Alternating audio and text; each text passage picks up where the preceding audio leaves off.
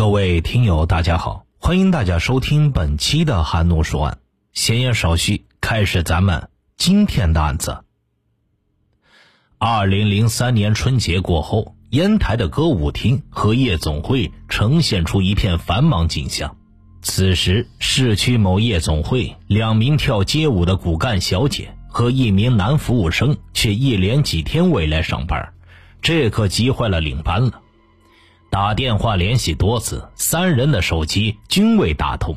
派人到其暂住的知福区玉顺巷三十一号内寻找，也没见到他们的身影。当时以为他们可能跳槽去别的夜总会干了，所以从此也就没再理会此事。没想到三月七日上午，男服务生的父母突然来到夜总会，说是有十一天没见儿子了，不知道发生了什么事。领班听后联想到三人不辞而别的反常景象，这才感到一丝不祥之兆，于是急忙带领员工和男服务生的父母到了知福区玉顺巷三十一号内十六号，敲了半天门也没见里面有动静。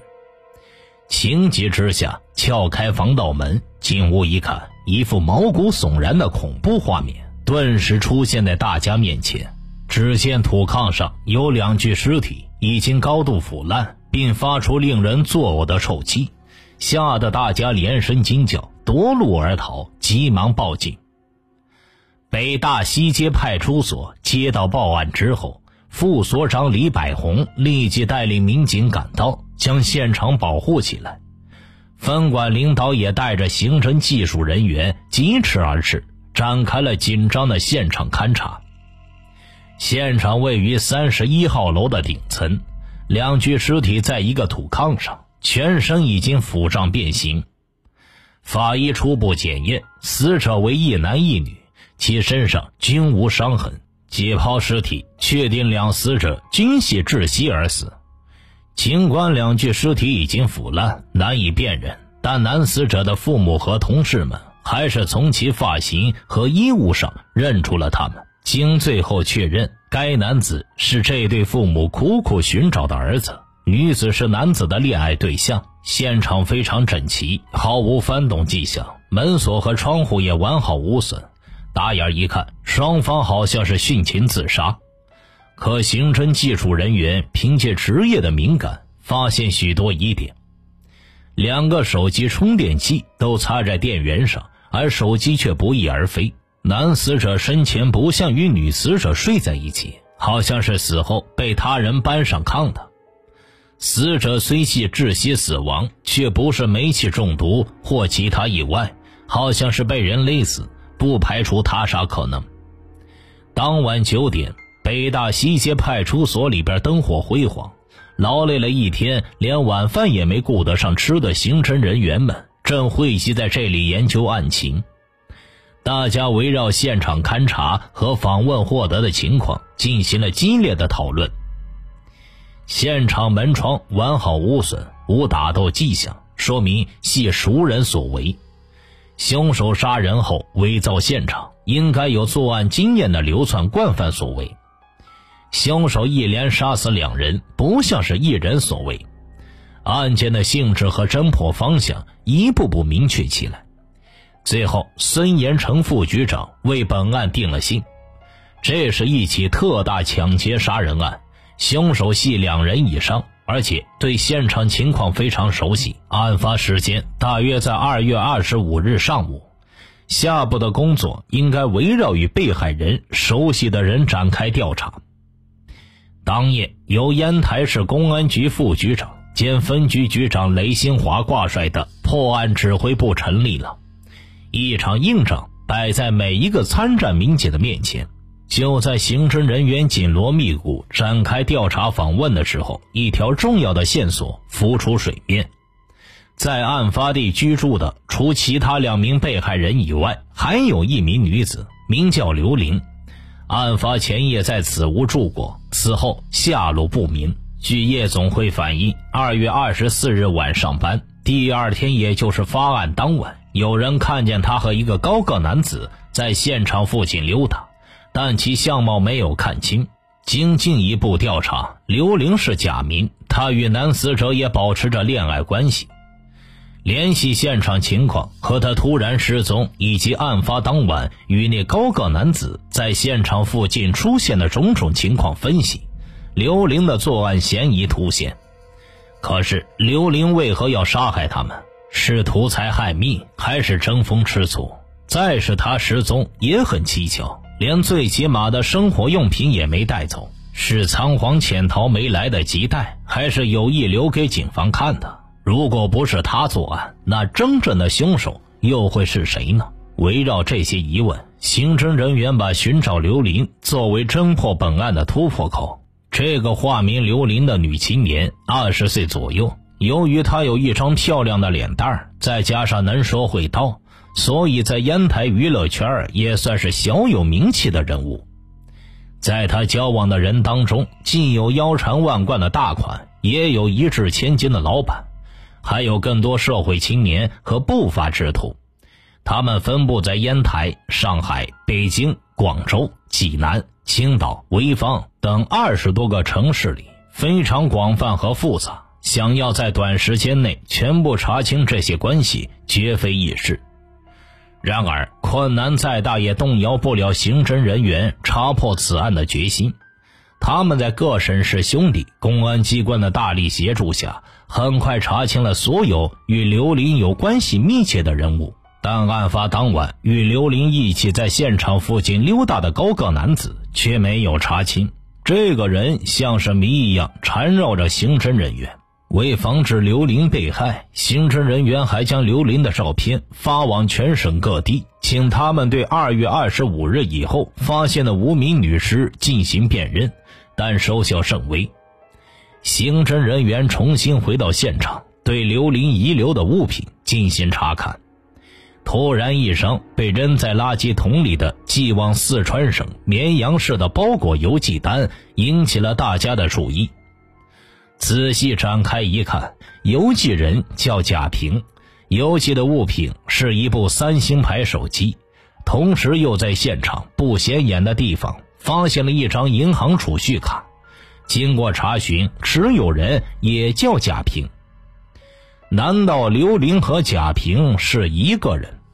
据他的同事证实，春节前刘玲确实往外地寄过一部三星牌手机，至于是给谁就不清楚了。刘玲平时喜欢吃腊肉，她吃的腊肉全是从邮寄单上的地址寄过来的。由此判断，刘玲和贾平很有可能是一个人。四川省绵阳市某村就是他的老家。指挥部立即派人前往四川绵阳市。刑侦人员要去的地方是一个偏僻穷困的小山村。刑侦人员一行五人跋山涉水，颠簸几日才赶到那里。经照片辨认，证实刘玲就是贾平。而这个村子，也就是刘玲的老家，在之后的走访调查中得知，自春节之后，刘玲一直未回家，也没有往家里打电话。那么他去哪儿了？目前是活还是死？他在此案中充当什么角色？刑侦人员困惑不已。案情峰回路转。就在刑侦人员翻山越岭前往四川调查刘林的同时，烟台的调查工作也在紧张的进行。刑警大队和北大西街派出所对现场周围挨门逐户的进行排查走访，他们找到了房东，不料房东却拿出一份去年和别人签订的早已过期的租房合同，其他的竟一问三不知。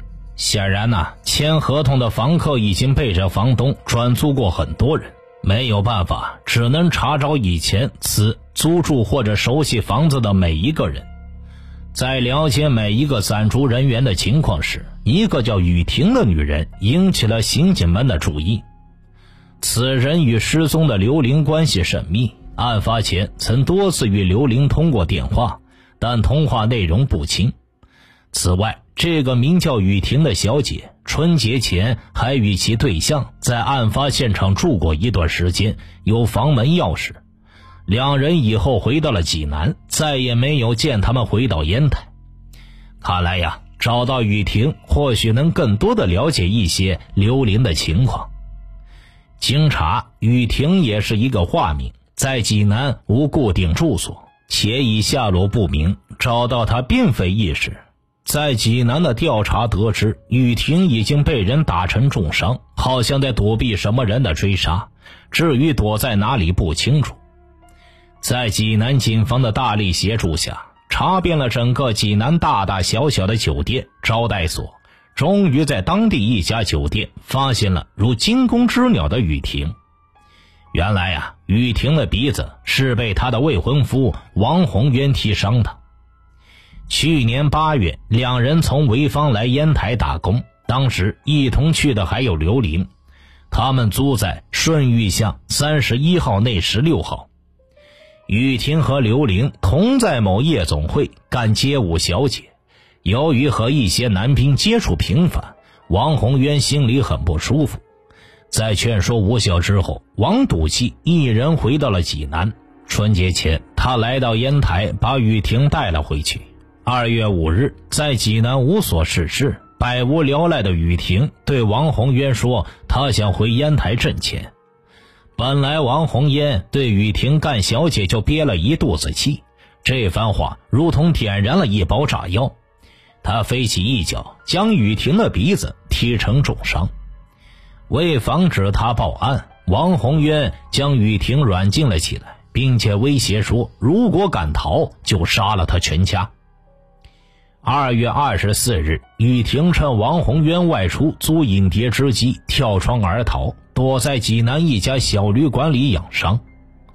当刑侦人员问他是否认识两名被害人和失踪的刘玲时，雨婷说认识，并不经意地提供了一个重要的情况，那就是二月二十五日早晨八点钟左右，雨婷接到女被害人从玉顺巷三十一号打来的电话，对方询问雨婷现在在哪里，能不能马上到烟台，有急事相商。当时雨婷就把王宏渊打她的事情告诉对方，没想到对方没说什么话就把电话挂了。雨婷的话引起刑侦人员的强烈关注，因为干歌舞厅这一行的小姐基本上都是晚上工作，白天睡觉。早晨八点正是他们睡得香甜的时候，此时打电话有点反常啊。再者是雨婷告诉女被害人，她被王宏渊踢伤，对方竟然一点反应也没有，甚至连一句安慰和同情的话也没有。对于好朋友来说，这不符合常理。难道王宏渊当时就在女被害人身边，导致他连连反常，不敢说本应该说的话？而且王宏渊身上有玉顺巷三十一号内十六号的房门钥匙。指挥部当即命令对王宏渊实行二十四小时监控，并在适当时机秘密抓捕。然而，王宏渊却早已销声匿迹。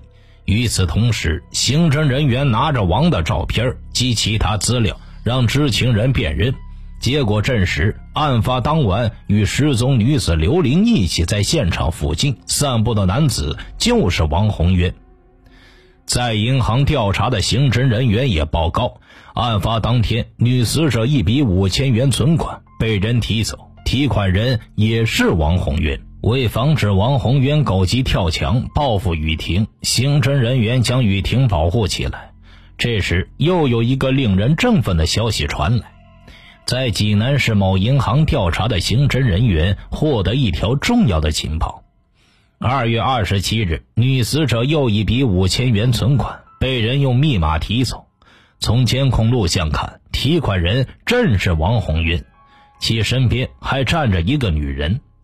雨婷一眼就认出那正是失踪的刘玲。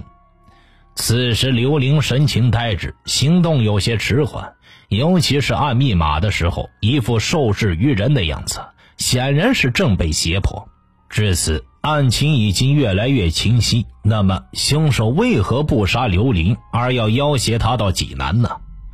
对现场情况来看，侦查人员恍然大悟，犯罪人员是想制造刘玲作案后逃离现场的假象，企图转移公安机关的视线，从而嫁祸于刘玲。如果真是这样的话，刘玲随时有被杀害灭口的危险。指挥部下令尽快抓获王宏渊，力争解救刘玲。然而啊，抓捕王宏渊并不像大家所想象的那样简单。此人不仅有极强的反侦查能力，而且经常流窜于广州、深圳、上海、北京等地，行踪诡秘，居无定所。根据情报，王宏渊已被惊动，此时正往广州方向逃窜。三月九日晚上八点，王宏渊给雨婷打来电话，说他在广东中山。刑侦人员立刻发往广东布控。可狡猾的王宏渊好像听到了风声，又逃向了深圳和福州，然后又转回济南，跟刑侦人员捉起迷藏来。从反馈的信息分析，王宏渊身上带的现金不多，而广东一带消费很高，不利于王宏渊生存与长期潜伏。他给雨婷打电话，很可能是一个幌子，企图引开警方的视线。指挥部决定将抓捕重点放在济南。果然呢，三月十八日，王宏渊在济南一家宾馆露面。三月十九日晚上十点多钟，经过缜密侦查，终于摸清了王宏渊潜藏的地点。此时，王宏渊正和一帮朋友在济南另一家宾馆打麻将。烟台和济南两地的警方悄悄将这个宾馆包围了起来。只听得“咣当”一声，房门被突然踢开，王宏渊及五名马友被一网打尽。说实话呀，这货还长得挺帅的，跟某明星神似。对于他的长相感兴趣的听友，可以微信公众号搜索“说书人韩诺”，关注好之后，在后台回复数字一九三啊，记住是数字一九三，他的照片和本案的图文版就出来了。在他的身上啊，充分印证一句话：人不可貌相，海水不可斗量。开始，王宏渊还以为自己是被抓了赌，不以为然呢。可是，当他发现警察不光是济南的，还有烟台的，便有些慌乱起来，一种大难临头的感觉袭上心来。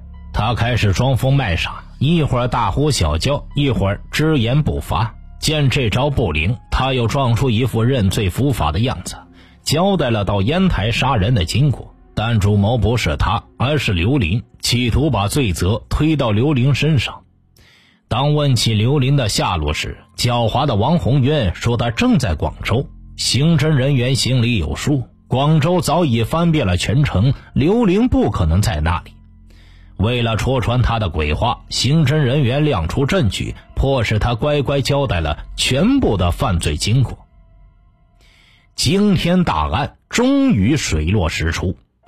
原来呀，二月二十四日晚上，王宏渊回家后发现雨婷出逃，气得暴跳如雷，当即找到一个昔日同学，连夜赶到烟台，用事先准备的钥匙偷偷打开房门，进入屋内。见屋内无人，查看屋内陈设，判断雨婷确实没有来烟台，于是他便萌发了抢劫的念头。第二天，两人又悄悄摸进屋内，当时一男两女正在床上睡觉。呃，我没有念错啊，自己脑补吧。他们将其捆绑起来，另一名同伙兽性大发，将刘玲拖到另一间屋内，兽刑般的当场强奸。而王宏渊则叫另一名女被害人打电话与雨婷联系，企图引雨婷上钩。结果雨婷没有上当，气急败坏的王宏渊将受害人的手机、存折及香水等物品抢劫一空，逼问其存折密码。王宏渊立刻到银行提到五千元现金，他想自己犯了抢劫罪，如果东窗事发，起码要判十五年以上的有期徒刑。想到这里，他不寒而栗。他决定杀人灭口。为了制造假象，他买来十瓶高度白酒，逼迫三名被害人喝下，然后将其中的一男一女勒死。眼看着同屋两人惨遭毒手，刘玲吓得跪地苦苦求饶啊！王宏渊灵机一动，决定暂时不杀他，把他带到济南，造成一种刘玲作案后外逃的假象，以此来迷惑警方。到了济南，两凶手分完赃之后各自逃窜。三月二日晚上，王趁刘玲熟睡时将其杀害。并将尸体肢解、煮熟之后掩埋了，并将部分的尸骨和衣物抛于黄河与护城河里。至此，一起泯灭人性、残害无辜、连杀三人的惨案胜利告破，凶手王宏渊将受到法律的严惩，而畏罪潜逃的另一名凶手也终将难逃法网。听大案要案，观百态人生。好了。这个案子就为大家播讲完毕了，我是韩诺，咱们下期再见。